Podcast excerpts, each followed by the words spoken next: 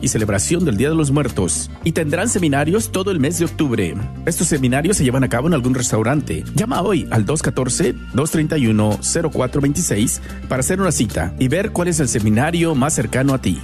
214-231-0426, una oportunidad de fijar el precio de la parcela que escojas en el cementerio. 214-231-0426, aprovecha el descuento exclusivo para los radioescuchas de Radio Guadalupe. Por tiempo limitado, podrás obtener hasta el 16% de descuento en la parcela del cementerio que escojas. Una vez más, no lo olvides. Llama al 214-231-0426 para ver cuál es el seminario más cercano a ti. 214-231-0426. Radio Guadalupe, en tu celular. Encuéntranos en tu tienda de aplicaciones bajo Guadalupe Radio Network. Identifícanos por la cruz azul con el rosario colgando. KJON 850 AM, Carrollton, Dallas Fort Worth. BTN Noticias, yo soy Natalie Paredes. Como anunciamos ayer, Edino estará con nosotros estos días ya que está en Roma cubriendo un especial del Sínodo de la Sinodalidad. Empezamos las noticias desde Nicaragua contándoles que 12 sacerdotes fueron escarcelados por la dictadura de Daniel Ortega. El Vaticano jugó un papel fundamental en la medida. Los detalles en el siguiente informe. Me permiten darles un abrazo, no preciso ni decir. Yo tuve siempre una gran fe. Los sacerdotes excarcelados la tarde del miércoles por la dictadura son Manuel García y José Leonardo Urbina de la diócesis de Granada, Jaime Iván Montesinos de la diócesis de Matagalpa y Fernando Zamora de la diócesis de Ciuna. También excarcelados los presbíteros Osman Amador, Julio Norori, Iván Centeno, Yesner Pineda, Álvaro Toledo y Eugenio Rodríguez, todos de la diócesis de Estelí. Completan el grupo de sacerdotes liberados Cristóbal Gadea de la diócesis de Jinotega y Ramón Angulo de la diócesis de Bluefields. En un comunicado con fecha 18 de octubre, el régimen de Daniel Ortega indica que luego de sostener fructíferas conversaciones con la Santa Sede, se logró un acuerdo para el desplazamiento hacia el Vaticano de los doce sacerdotes que por distintas causas fueron procesados y que han viajado hacia Roma, Italia, la tarde del miércoles. En el texto el gobierno informa que el acuerdo se logró con la mediación de la Iglesia Católica en Nicaragua y en el Vaticano.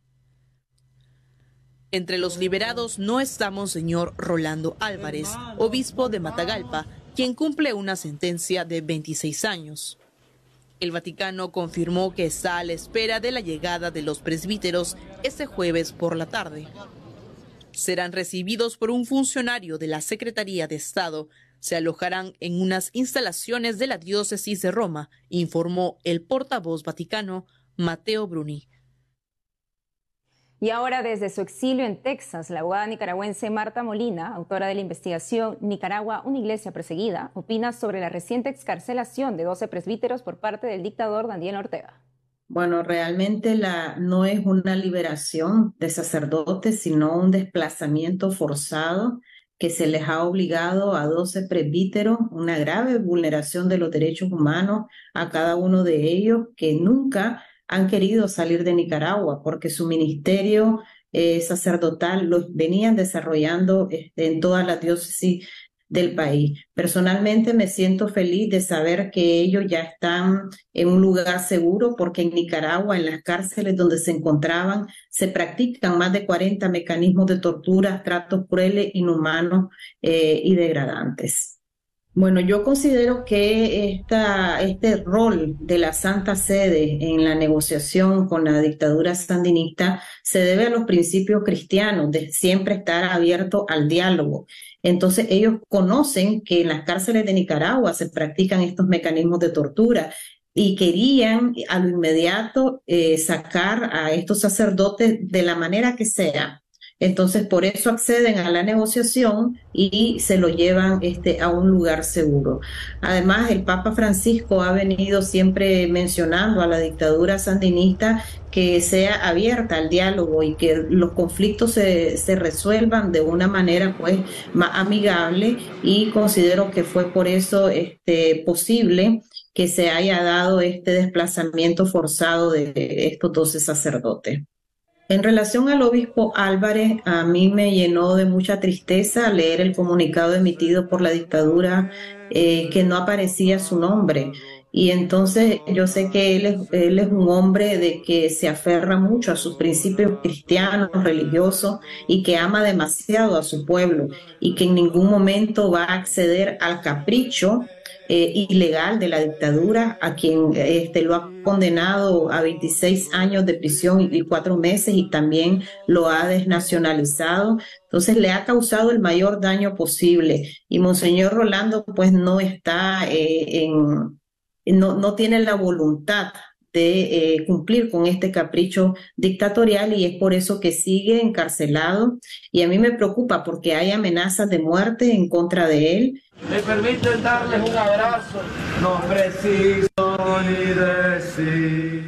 Y una buena noticia en medio de la guerra en Tierra Santa. Desde este viernes 20 de octubre, los palestinos de Gaza podrán recibir la ayuda humanitaria acumulada en la frontera con Egipto. El gobierno de este país abrirá el paso fronterizo de Rafah, al sur de Gaza, según anunció el presidente de Estados Unidos, Joe Biden, antes de terminar su visita a Israel. El primer ministro israelí, Benjamin Netanyahu, dijo que no impedirá el reparto de la ayuda procedente de Egipto siempre y cuando se trate de alimentos, agua y medicinas y que no lleguen a los terroristas de Hamas. Ahora veamos cómo sigue la situación en la única parroquia católica en Gaza. Esta es la comunidad católica de Gaza. Celebran la Santa Misa por la Paz en la parroquia Sagrada Familia, la única en la región. El párroco padre Gabriel Romanelli informó que la franja de Gaza sigue siendo bombardeada y no hay lugar seguro a donde ir. En un comunicado del 18 de octubre, el padre Romanelli dijo que en los pocos refugios que hay, los ruidos de los bombardeos, el encierro, la falta de todo, hacen difícil la vida cotidiana. Muchos perdieron a sus seres queridos, hay miles de muertos, perdieron casas y negocios. Según el padre Romanelli, de nacionalidad argentina, hay alrededor de 500 refugiados en su parroquia ocupan pasillos y habitaciones del templo y la escuela. Les dan colchones, comida, agua y artículos de higiene. Anota que el agua y alimentos se están acabando. El párroco también reporta que están sanos y salvos los niños discapacitados, las familias acogidas y los religiosos de su parroquia en Gaza. Entre ellos, el padre Yusuf Assad, vicario parroquial, las hermanas servidoras del Señor y de la Virgen de Matará, María del Pilar Llerena y María del Socorro Llerena, así como las religiosas del Rosario de Jerusalén y también las hermanas de la Madre Teresa. Escolares de Filipinas rezaron en Santo Rosario por la paz en Tierra Santa. Se trata de más de 200 escolares en la Catedral de la Inmaculada Concepción en Manila. Así respondieron a la iniciativa de la Fundación Pontificia Ayuda a la Iglesia Necesitada. Un millón de niños rezan el Rosario por la paz y la unidad. Los obispos de Filipinas y la Arquidiócesis de Manila animaron a unirnos a la oración por la paz y la unidad. En Colombia, los obispos no temen involucrarse en la política. Hablaron a políticos y electores ante las próximas elecciones regionales. Sobre esto y más informa nuestra corresponsal Lida Lozada aquí en la sede de la Conferencia Episcopal de Colombia en la ciudad de Bogotá, desde donde hace pocas horas los obispos han enviado un importante mensaje al país de cara a las elecciones que se llevarán a cabo en todas las regiones el próximo 29 de octubre, preocupados por la grave situación humanitaria, social, económica y las polarizaciones políticas que se viven en nuestra nación. Los pastores han pedido a los futuros elegidos cumplir sus promesas eh, de campaña con principios y grandeza política y a los electores les han pedido participar en estas justas con conciencia y pensando en el bien común. En esta hora que vive la nación, nos sentimos corresponsables con la vida y el destino de nuestros municipios, distritos y departamentos que elegirán para los próximos cuatro años las personas idóneas que nos gobernarán. Y en otras noticias, cerca de 150 personas se reunieron el pasado viernes 13 en la sede del Congreso de la República, aquí en la capital colombiana, para llevar a cabo una gran jornada de oración por Colombia. Esta iniciativa fue promovida por dos líderes de la bancada Provida en el Congreso. Inició el pasado 13 de mayo A partir de este momento, cada mes se realizaron jornadas de oración. Durante esta última jornada, se llevó a cabo la entronización de la Virgen de Fátima en el Salón Elíptico del eh, Parlamento. Posteriormente se celebró una santa misa que fue presidida por Monseñor Pedro Mercado, quien aprovechó para pedir por la paz de Tierra Santa y finalizó con un rezo muy especial del Santo Rosario. Y finalmente, dos importantes mensajes recibió Colombia desde el aula Pablo VI de Ciudad del Vaticano. Se trata de un mensaje de Monseñor José Miguel Gómez, arzobispo de Manizales, quien eh, precisamente hace unos días en entrevista con Así Prensa había afirmado que el sínodo no podía pasar eh, por encima de la Biblia. Y esto ya es una experiencia de universalidad que enriquece las almas, que enriquece la experiencia y que nos hace vibrar por una iglesia cada vez más misionera, al estilo de Evangelii Gaudium, eh, siempre en salida, siempre a conquistar, llevando la sonrisa de Cristo a todo el mundo, a todos los grupos, a todas las personas. Que este sea un saludo para todas las parroquias colombianas, para todas las familias de Colombia, para hombres y mujeres bautizados que aman al Señor, que aman a Colombia y que quieren servir a la construcción de una sociedad que responde a las necesidades, que trabaja por la paz, por la reconciliación, por el respeto a la vida y por el cuidado y el cultivo de la casa común. Adelante, hermanos, oren por nosotros y nosotros desde la Asamblea Sinodal oramos por ustedes y sus familias. Desde Colombia, Lida Lozada, EWTN Noticias. Estamos conectados con la doctora Yelen Tomasini, abogada miembro de la Comisión Nacional de Justicia y Paz del Episcopado Argentino e integrante del Movimiento de Familias Cristianas de la Política en Argentina. Ella nos hará un análisis sobre las elecciones presidenciales en Argentina del próximo domingo 22 de octubre. Estimada Ayelen Tomasini, un gusto tenerla con nosotros en EWTN Noticias. ¿Cómo está el ánimo de los católicos argentinos para estas elecciones? Un gusto saludar y a toda la audiencia, nuestro saludo desde Argentina. Bueno, estamos en un periodo de mucha atención y tensión próximas a las elecciones, este 22 de octubre, donde la Argentina está eligiendo su próximo presidente o presidenta, y es en estos términos donde los cristianos nos vemos eh, en un proceso de definir el voto en función de nuestros valores. No es un tiempo sencillo, eh, estamos transitando una instancia de mucha confrontación también y de buscar la atención del voto de los distintos ciudadanos y ciudadanas, entre ellos también el voto de quienes consideramos ciertos valores inspirados en el Evangelio, en el cristianismo. Precisamente, doctora, ¿qué deben tener en cuenta los católicos argentinos para elegir por quién votar? Bueno, desde nuestra eh, realidad cristiana hay condiciones que son eh, imposibles de obviar, como es el cuidado de la dignidad humana, el respeto a la vida, el cuidado de nuestro ambiente, nuestra casa común, la realidad de eh, respetar los derechos humanos en todas sus instancias. Cuando hablamos también del cuidado de la vida, poder hablar del cuidado de la vida desde el inicio, la concepción, pero también en sus distintas etapas y, hasta su muerte natural. Eh, no solamente focalizar en una de las instancias, eh, reconocer la dignidad humana con todas las implicancias que tiene en todos los derechos y a su vez la paz es ese modo de convivencia que una sociedad tiene, fruto de tener armonizados los derechos y vivir en una sociedad donde la justicia es uno de los ejes que fluye efectivamente, tal cual lo, comenta. Y sabemos que hay tres candidatos favoritos, ¿no? Milley, Massa y Bullrich en Argentina. ¿Cómo están sus propuestas frente a la defensa de la vida, la familia, la libertad de educación de los hijos y la promoción del bien común en todas sus formas, como también usted lo ha comentado, en el caso de Massa? Bien, bueno, estos temas inevitablemente son temas eh, transversales que se filtran en términos de campaña a los fines de tener la atención del electorado. En el caso de eh, el candidato que usted ha mencionado oportunamente estaba a cargo de lo que es la Cámara de Diputados cuando se votó la eh, ley de interrupción del embarazo, por lo tanto él trató de tener una posición de de llevar a la votación donde sea en un marco de respeto eh, y por lo tanto eh, no ha hecho una estricta manifestación de cuál es su postura. Y en el caso del Bullrich.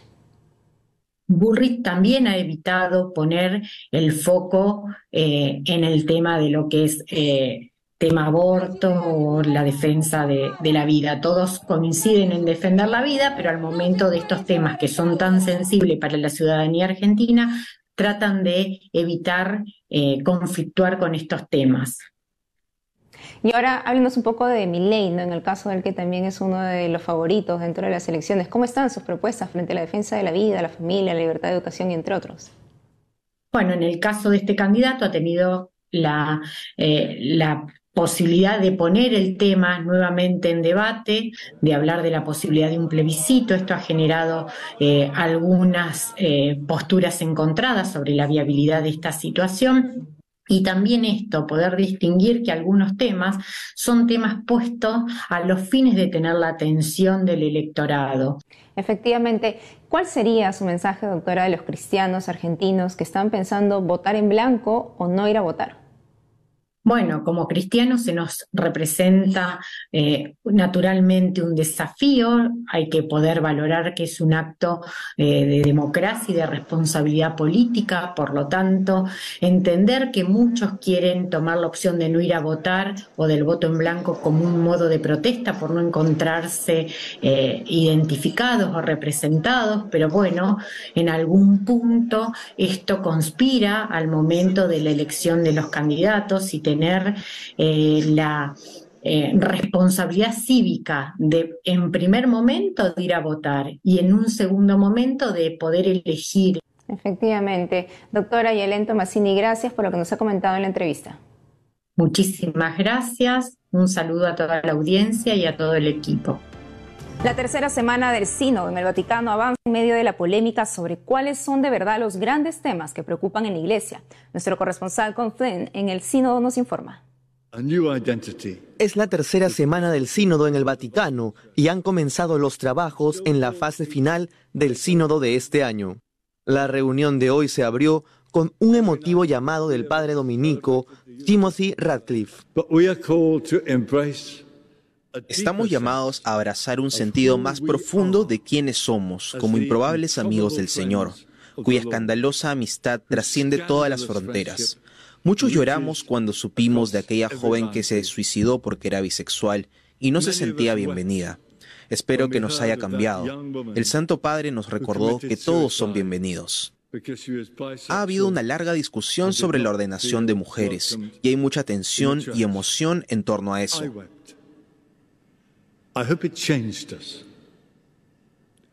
The Holy Father remind us all are welcome.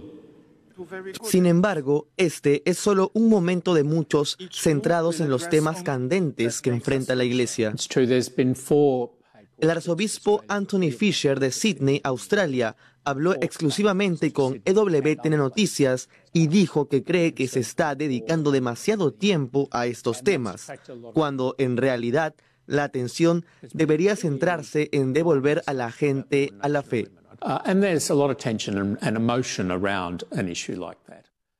Para Fisher, sin embargo, el gran problema es otro. El gran problema para la Iglesia hoy en día, particularmente en las culturas que conozco, en el mundo occidental, tenemos el surgimiento de los irreligiosos, aquellos que dicen que no tienen fe. Lo vemos en las encuestas cuando marcan la casilla de no religión. La mitad de los jóvenes, en muchas muestras de las encuestas, dicen que no tienen fe, hasta más. Esto es mucho más serio que jugar con los límites del 0.000 0,01% de las mujeres que quieren ser diáconos. Es trivial si se considera la enorme pérdida de fe que estamos viendo en una generación. It's trivial compared to the huge loss of faith that we have happening Los sentimientos del arzobispo fueron compartidos por su compañera australiana y participante en el sínodo, la profesora René Kohler Ryan. Ella habló ayer en la conferencia de prensa del sínodo. Dijo que el tema del sacerdocio femenino es un tema de nicho que no refleja las necesidades de las mujeres de hoy.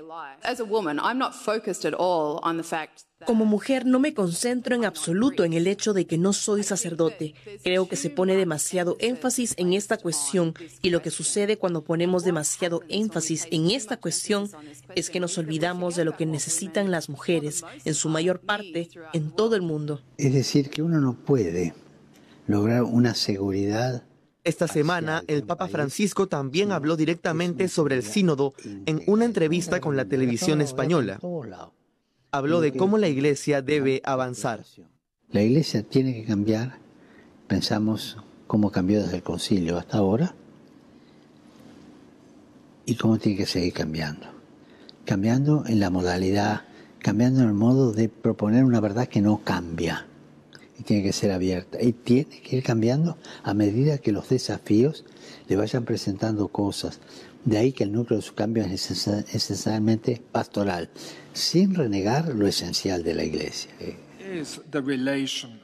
Esta semana los participantes también están trabajando en el informe final del sínodo para esta sesión. El cardenal Jean-Claude Hollerich, quien fue designado por el Papa Francisco para guiar las discusiones del sínodo como relator general, dio algunas ideas iniciales sobre qué esperar después de esto.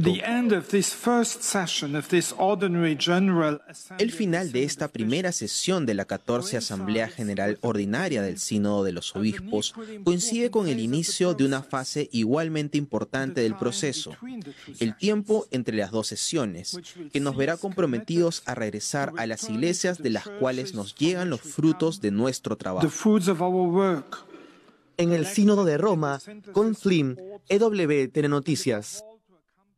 Y en la Antártida, parte de Argentina, niños de la base militar Esperanza recibieron la primera comunión. Es la primera vez que se imparte el sacramento de la Eucaristía en esta base militar del Polo Sur.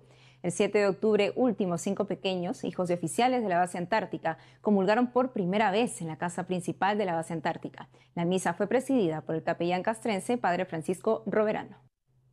Cada 19 de octubre la iglesia celebra a San Pablo de la Cruz, fundador de los pasionistas. Hoy se cumplen 300 años de la presencia de los pasionistas en el mundo. El padre Eduard Carranza, sacerdote pasionista, párroco de Nuestra Señora del Pilar en Lima, Perú, nos cuenta más sobre el santo. Veamos.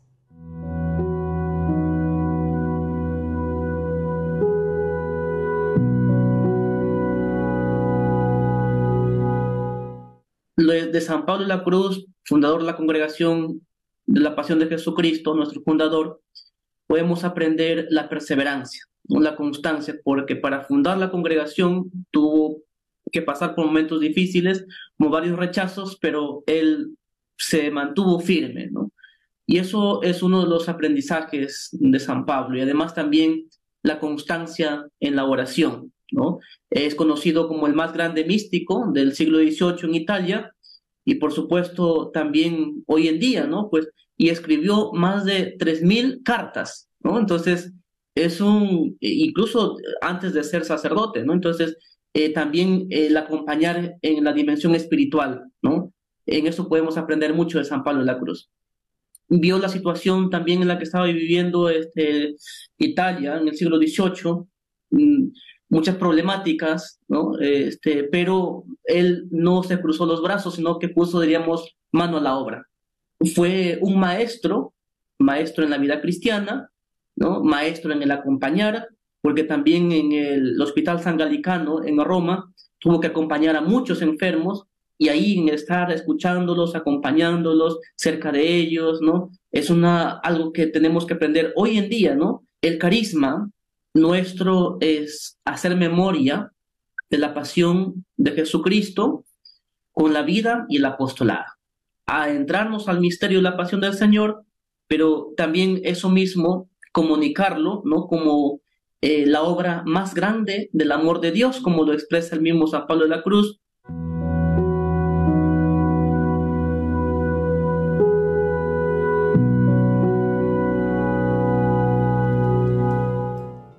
Amigos, esto ha sido todo por hoy. Gracias por habernos acompañado. No dejen de seguirnos en nuestras redes sociales y en wtnnoticias.com. Hasta mañana.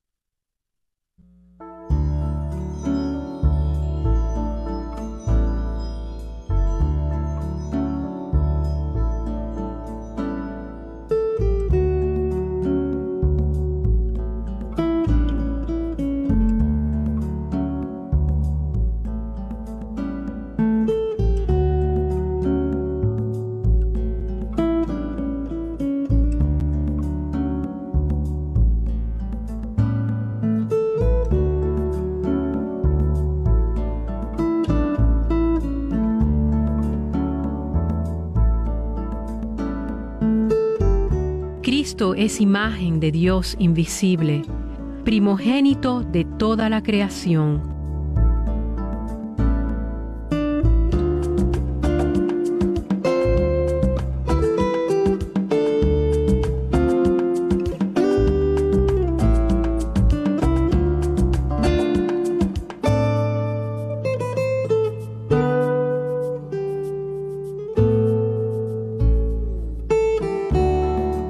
Por Él mismo fueron creadas todas las cosas, las de los cielos y las de la tierra, lo invisible y lo visible, tanto los tronos como las dominaciones, los principados como las potestades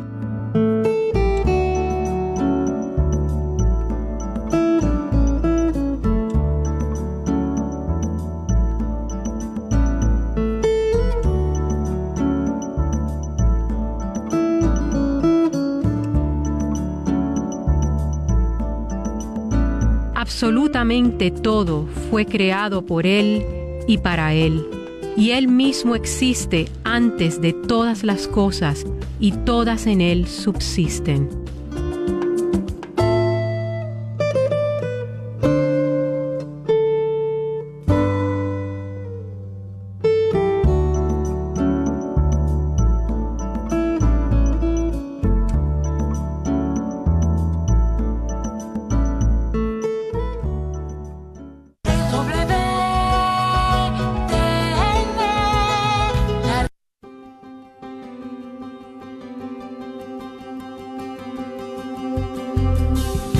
Tal queridos hermanos amigos? Es al Padre Pedro Núñez, feliz día. Y en este día que por amor Dios nos da, en el nombre del Señor Jesús les exhortamos, les invitamos para que cooperen con esta estación Radio Guadalupe, para que ustedes a través de sus oraciones, a través de su aporte económico, la palabra de Dios se pueda seguir extendiendo y proclamándose hasta los confines de la tierra. Recuerden aquellos ustedes que han hecho sus promesas de dar sus donativos, no se les olvide. Acuérdense también que lo que le damos al Señor, el Señor siempre nos retribuye el ciento por uno y la vida eterna. Señor, enséñanos a ser generosos para que podamos también disfrutar de las muchas bendiciones que por amor tú nos das. el Señor nos bendiga en día por siempre, hermanos, y hasta la próxima.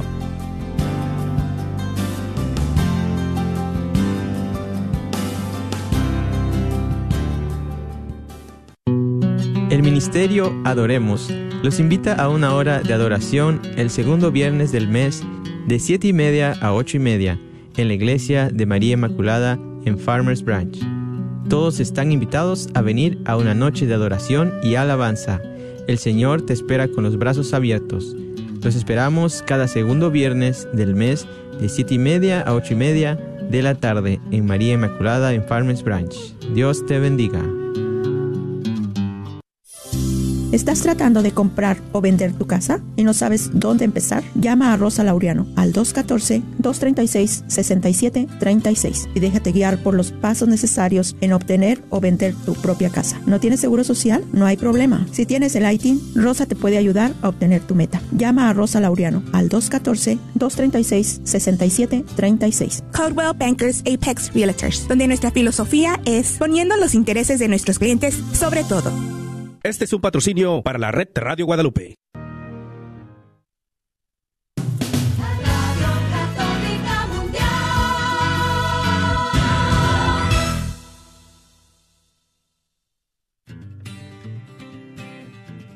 ¿Qué significa ser iglesia? Somos la iglesia. Todos, o sea, yo también. ¿Que no la iglesia es el edificio? ¿El de aquí? ¿O cuál edificio, padre? Es el edificio espiritual que forma el Espíritu Santo cuando somos bautizados. ¿Formados por quién o qué? Porque si la iglesia es el cuerpo de Cristo, entonces Él es la cabeza. la cabeza y nosotros somos el cuerpo y donde quiera que Él vaya, allá estaremos nosotros. La iglesia somos todos. Jesús, María y José. Sí, también. Conversando la fe, somos la iglesia. Este es su programa Conversando la fe. Comenzamos. Abrimos los ojos, soñamos estrellas, pisamos los charcos, abrimos las puertas, rompemos molduras y estructuras. Hola, ¿qué tal? Bienvenidos nuevamente a este tu programa Conversando la Fe, Somos la Iglesia. Yo soy Guillermo Robles y cordialmente te saludo desde los benditos estudios de Radio Santísimo Sacramento de la Diócesis de Sacramento, California. Y a todos ustedes que nos escuchan y siguen a través de EWTN Radio Católica Mundial.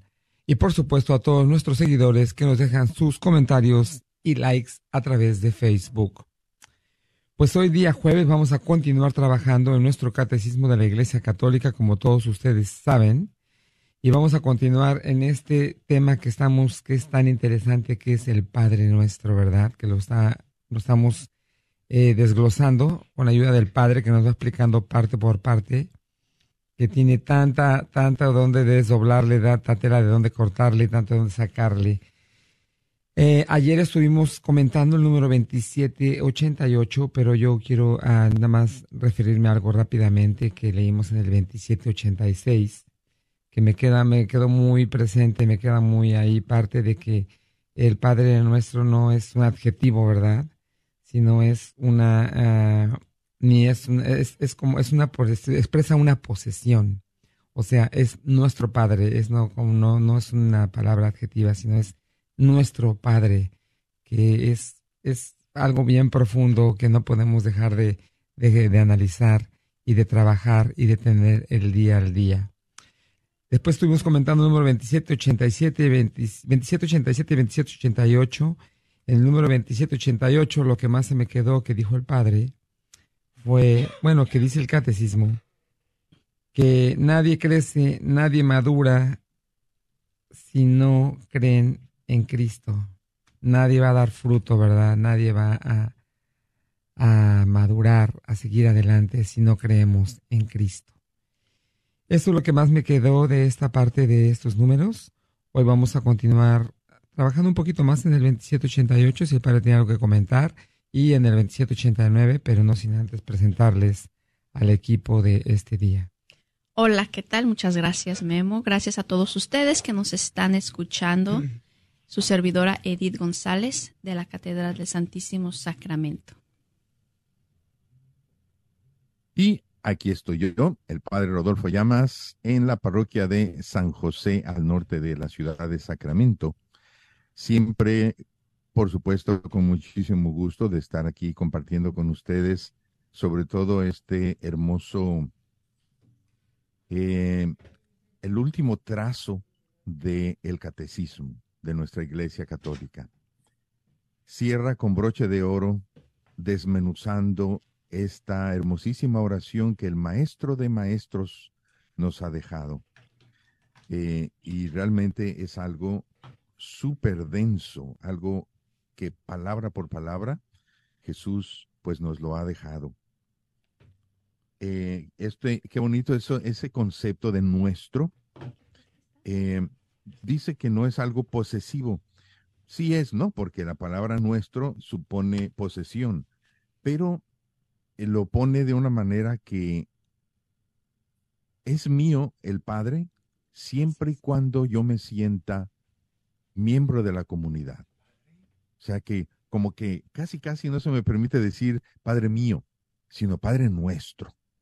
Porque al entrar yo a ser miembro de la comunidad, de la familia de Dios, eh, esa es la manera en que yo puedo llamar a Dios Padre y mío que se convierta automáticamente en un nuestro.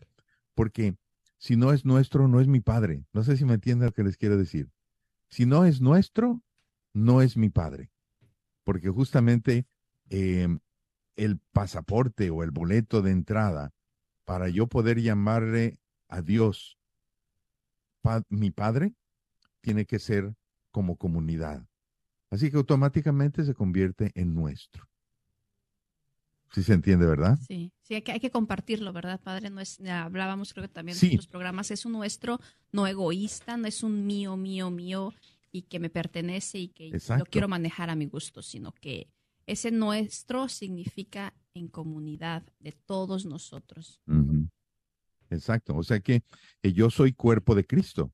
O sea, el cuerpo de Cristo es mío, pero ese cuerpo de Cristo es la iglesia y la iglesia es toda una familia. O sea, en cuanto, en cuanto digo yo, el cuerpo de Cristo es mío, ya ese mío se está convirtiendo en nosotros. Ese yo se convierte en nosotros. Fíjate qué bonito es eso, porque ese es el lenguaje de Dios.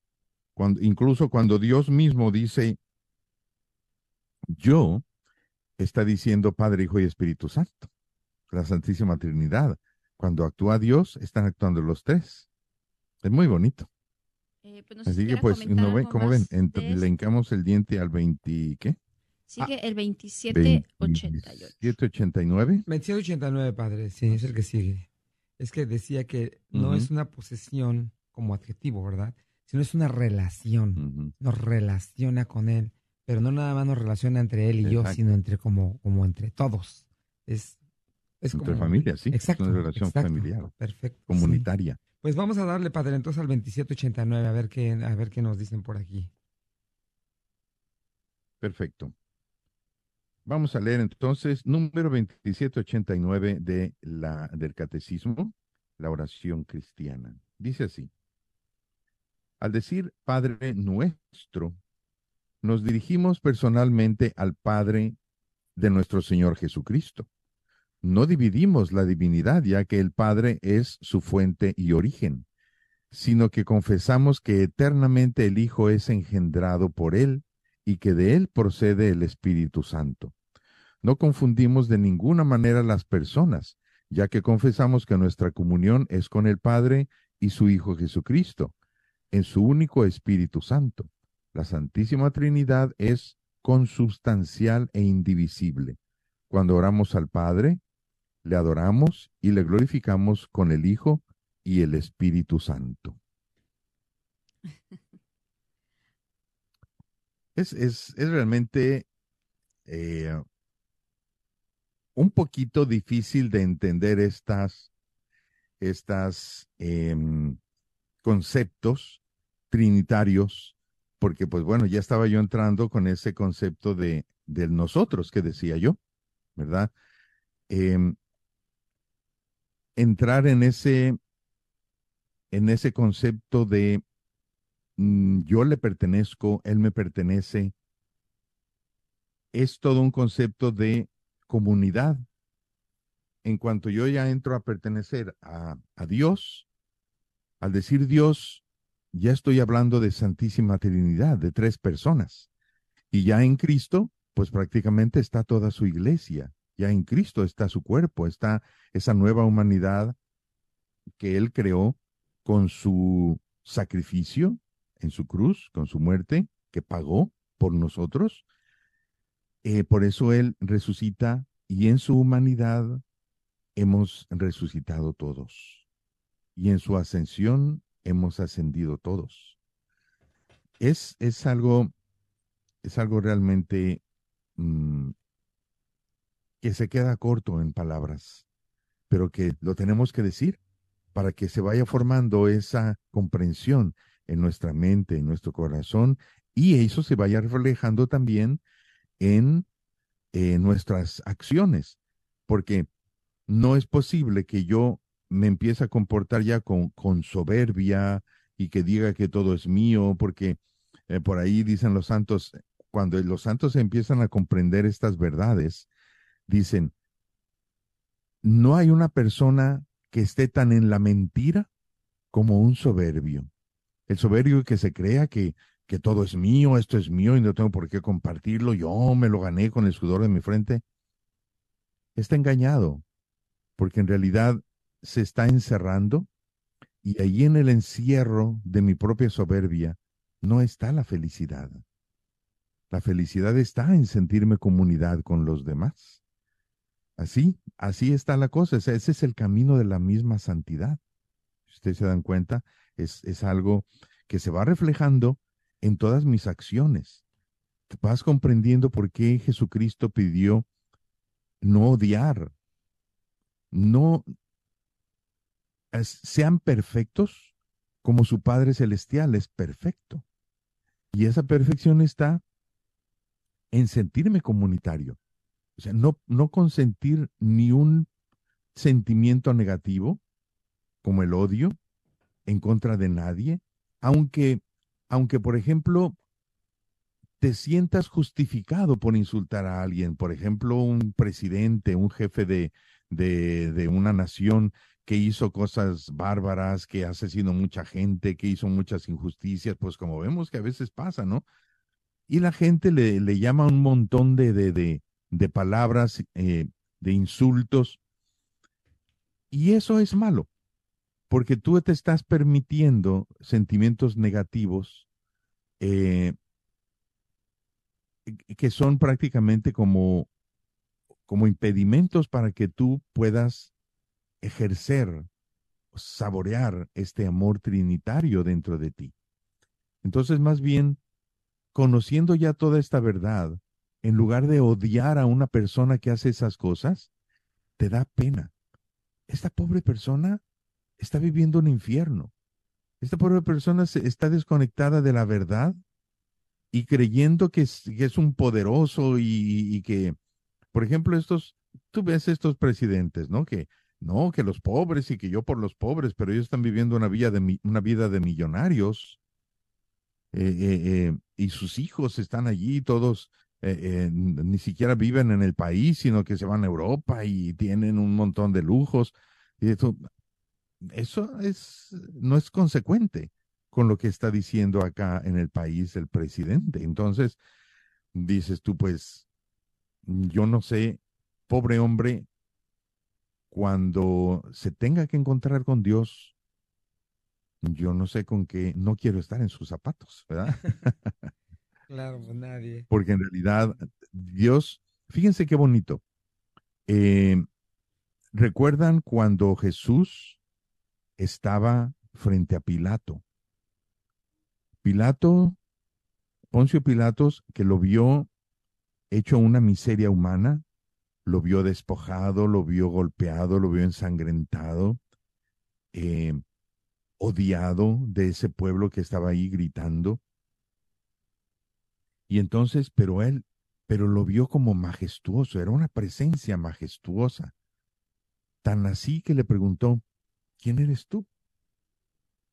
Em, y entonces él dice, yo vengo a dar, a eso he venido, yo soy rey con decir, tú eres rey. ¿Quién eres tú? Tú eres rey. Yo, tú lo has dicho, yo soy rey. Pero mi reino no es, no es de este mundo, porque yo he venido a ser testigo de la verdad. Fíjate qué bonito, la verdad. Este Poncio Pilato jamás se imaginó que eso que estaba viendo allí, ese despojo humano, era la verdad de la humanidad. la verdad. O sea que eh, el mismo Jesús le reconoce a él, dice, ¿no sabes tú que yo tengo poder para soltarte o poder para crucificarte? Y Jesús le reconoce ese poder.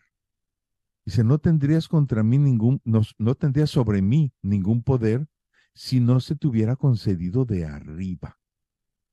Y eso fue lo que a, Pilato lo, lo, lo, zarandeaba fuerte. Entonces, Jesús le reconoce ese poder, ese poder que tienen todos los presidentes, que se dicen que ellos son no sé qué y, utilizan ese poder para aplastar al pueblo, Dios les va a pedir cuentas de ese poder. ¿Qué hiciste con ese poder que yo te di? Va a quedar bien, bien claro. Entonces, por eso digo, no quiero estar en sus zapatos, ¿verdad? Por teniendo ese poder y, cómo lo utiliza, para qué lo utiliza. Es tremendo. Lo mismo que, claro, ya siendo, siendo un nivel espiritual, por ejemplo, cuando, cuando eligen al Papa, y cuando ya electo lo empiezan a revestir como papa. Hay un ritual por allá adentro que no, no lo publican. Hay un ritual en que unos este, elegidos para, en cuanto sea elegido el papa, eh, ya tienen ahí las vestimentas para colocárselas, ya elegido papa. Y entonces hay un pequeño ritual, según me han dicho, que delante le ponen un, una bandejita con un algodón y lo rocían con alcohol el algodón. Entonces acercan un cerillo y lo prenden y así rápido se prende y entonces le dicen, así, recuerda que así pasa la gloria humana. Ojalá y eso se lo hicieran a todos los presidentes, ¿verdad? A todos los, los líderes de las diferentes eh, naciones. ¿Cómo ven? Sí, padre, pues es que sí, es una gran responsabilidad y no solamente los presidentes, digo, nosotros también que, somos católicos, es una responsabilidad muy, muy grande sentirnos parte del cuerpo de Cristo, cómo damos testimonio de nuestra vida, de nuestra fe. Y precisamente este tema de la Santísima Trinidad, pues es, es un dogma de fe que, que tenemos que comprenderlo a lo que nos dé nuestra capacidad, ¿verdad? Porque como usted lo decía, es algo difícil de comprender por la mente humana, pues lo queremos razonar, pues no es razón, no, no lo podemos razonar. Eh, aquí en el Catecismo de la Iglesia Católica, para los que quieran leer un poquito más de este dogma, está del número 254 al número 256, muy bonito explicado cómo es que, que la Santísima Trinidad es, son tres personas distintas entre ellas, pero no por eso quiere decir que una sea más importante que la otra o que sean de naturaleza diferentes, sino que son una sola precisamente por eso. Lo que dice aquí, su, su, naturaleza es la misma. Entonces, pues nosotros nos podemos a pensar, nos imaginamos tres personas, Memo, el padre y Edith, pues son personas diferentes, no, no pueden llegar a ser una. Pero en el cuerpo de Cristo todos nos unimos y todos somos uno, somos el cuerpo de Cristo. Entonces, mm, no sé, pero estas, estas cosas, este tema eh, es mucho más fácil de comprender cuando están, estamos pequeños, ¿verdad? Yo que a veces doy catecismo a los niños más pequeños, ellos no se complican la vida en quebrarse la cabeza y decir, no, no, no, a ver, maestra, pero ¿cómo está eso? No, eso no puede ser porque si son tres, ¿cómo van a ser una? No, los niños chiquitos tienen una imaginación tan grande. Ellos, oh, sí, oh, qué bonito. Entonces, si desde pequeños lo van viendo así, lo van viendo así, es un dogma de fe que ellos creen y que a lo mejor en algún momento se van a poner a pensar, ah, pero ¿cómo puede ser eso? Pero lo van a creer, lo vamos a creer porque esa es, esa es nuestra fe. Y, y hay diferentes ejemplos que se les pueden dar a los niños cuando están en el catecismo. Mira, imagínate que que pues tienes esos tres vasos de agua, los tres están llenos de agua, pues el agua, los tres tienen agua, toda el agua que está en una jarra es agua, aunque la dividas en tres vasos, sigue siendo agua. No es que mm. uno ya es limonada, otra es agua y otra es cerveza, ¿verdad? es la misma naturaleza. bueno, depende de lo que le eches. agua, nada más agua.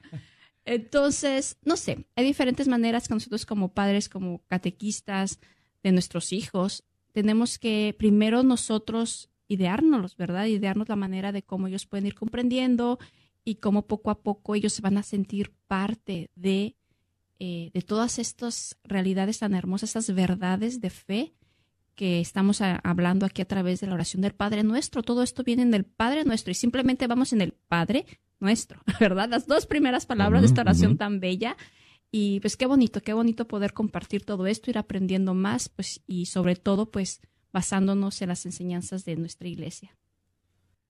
Y yo creo que muy bien lo que acaba de decir Edith, que definitivamente es cierto de que cuando uno es niño tiene uno la fe como pareciera que será que es más grande. Tal vez es por la inocencia, ¿verdad?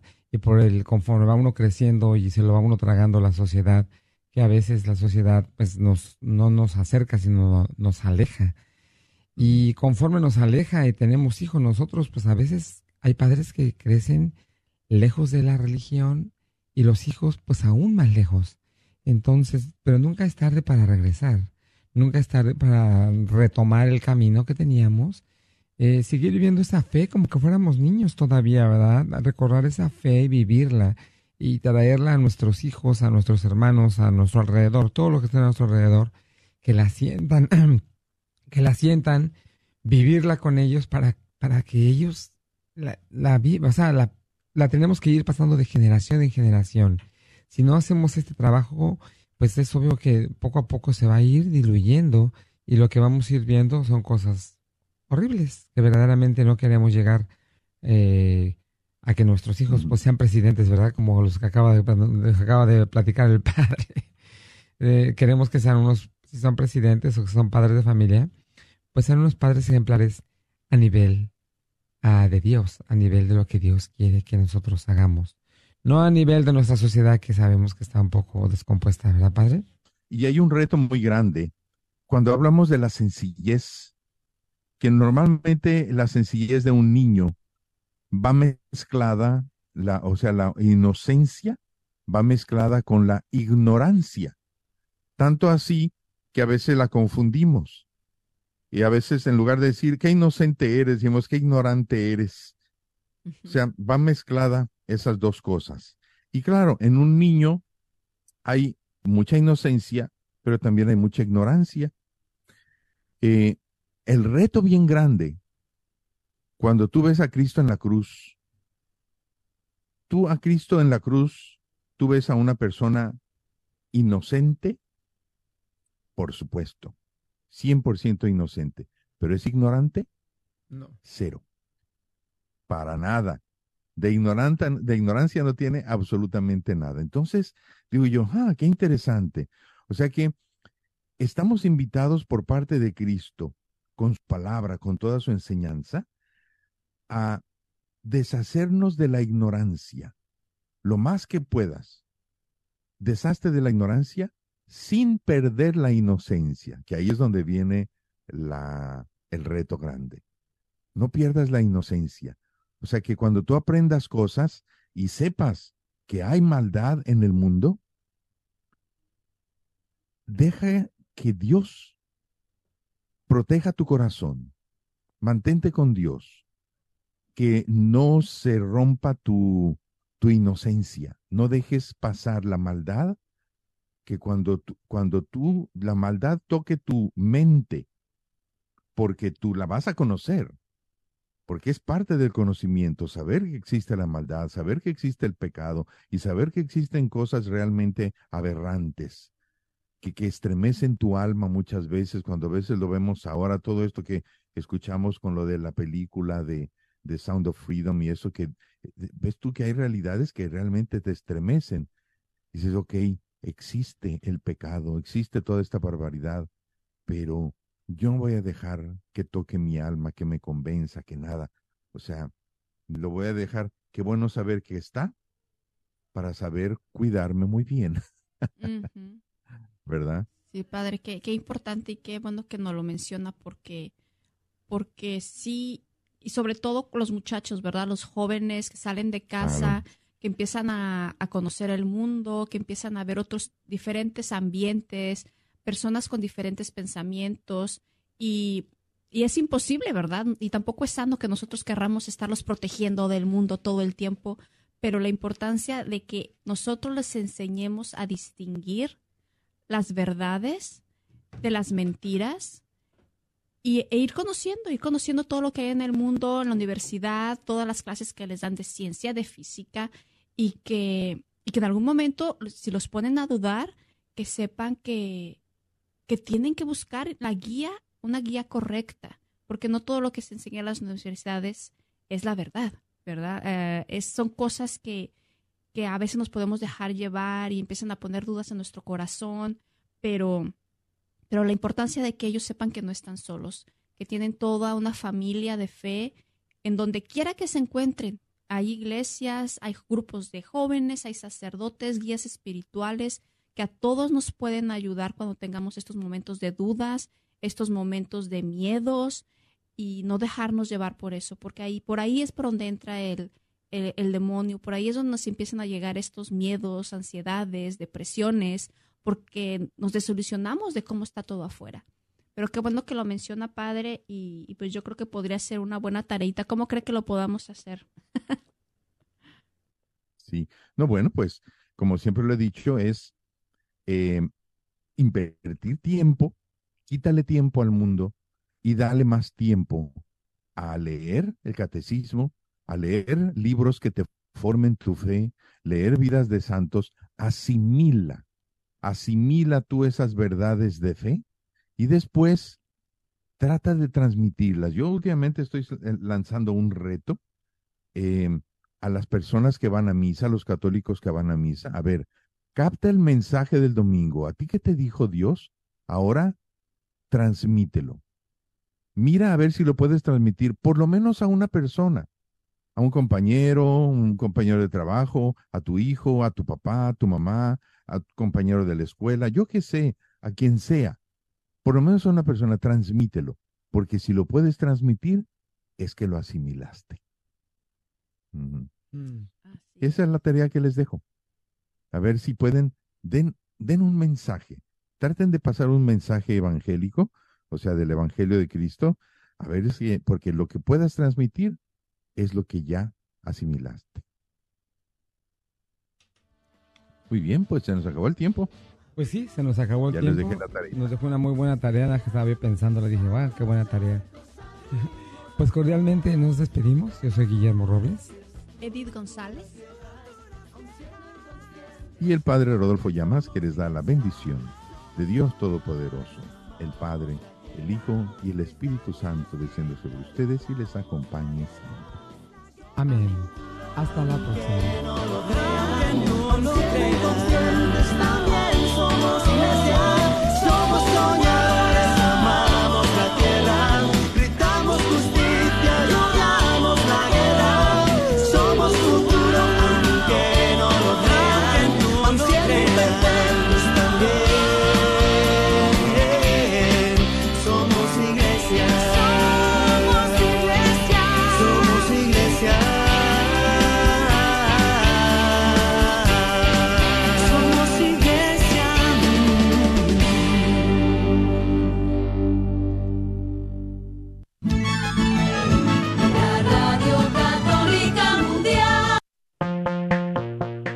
Este programa que acabas de escuchar es solo posible gracias a la donación y promesas mensuales de nuestros radioescuchas. Agradecemos a Dios Providente que toca los corazones de muchas familias que nos permiten sacar programas que te ayudan en la fe, en el hogar y en tu matrimonio. Ayúdanos a continuar evangelizando. Tendremos nuestro próximo Radiotón de Otoño este próximo 7 al 10 de noviembre. Son cuatro días que estaremos tomando para recaudar los fondos necesarios para poder traer programas como estos en los siguientes meses. Esperanzamos que puedas apartar una cantidad que puedas donar mensualmente o de una sola vez durante estos días. Una vez más, no lo olvides, esta es Radio Guadalupe que está al aire por ti y para ti. Rezamos que el Señor te bendiga y multiplique lo que haces por ayudarnos a evangelizar. Radio Ton de Otoño, del 7 al 10 de noviembre. Apóyanos con tu oración, promoción y donación.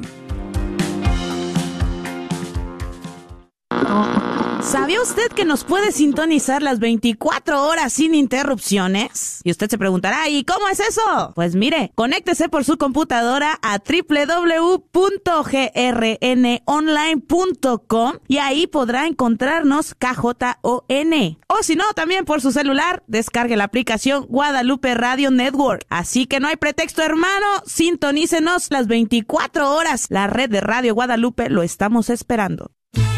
Carnicería y Taquería Don Cuco te invita a visitar su nueva tienda localizada en el 1518 Northwest Highway en Garland. Así es, Carnicería y Taquería Don Cuco, número 3. Ya está abierta en Garland. ¿No vives en Garland? No hay problema. Visita su local en Fay en el 2465 Interstate 30 West entre Rockwell y Roy City. Recuerda que en Don Cuco Meat Market encontrarás todo lo que necesitas para hacer tus platillos favoritos como en tu rancho. Los esperamos.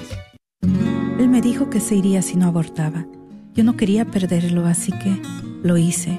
Él se fue de todas maneras y ahora estoy sola y consumida por la culpabilidad y el arrepentimiento. Siento que no tengo perdón por lo que hice. Añora encontrar la sanación. Llame al viñedo de Raquel y deje un mensaje confidencial sobre el retiro del 20 al 22 de octubre. 972-900 Sana. 972-900-72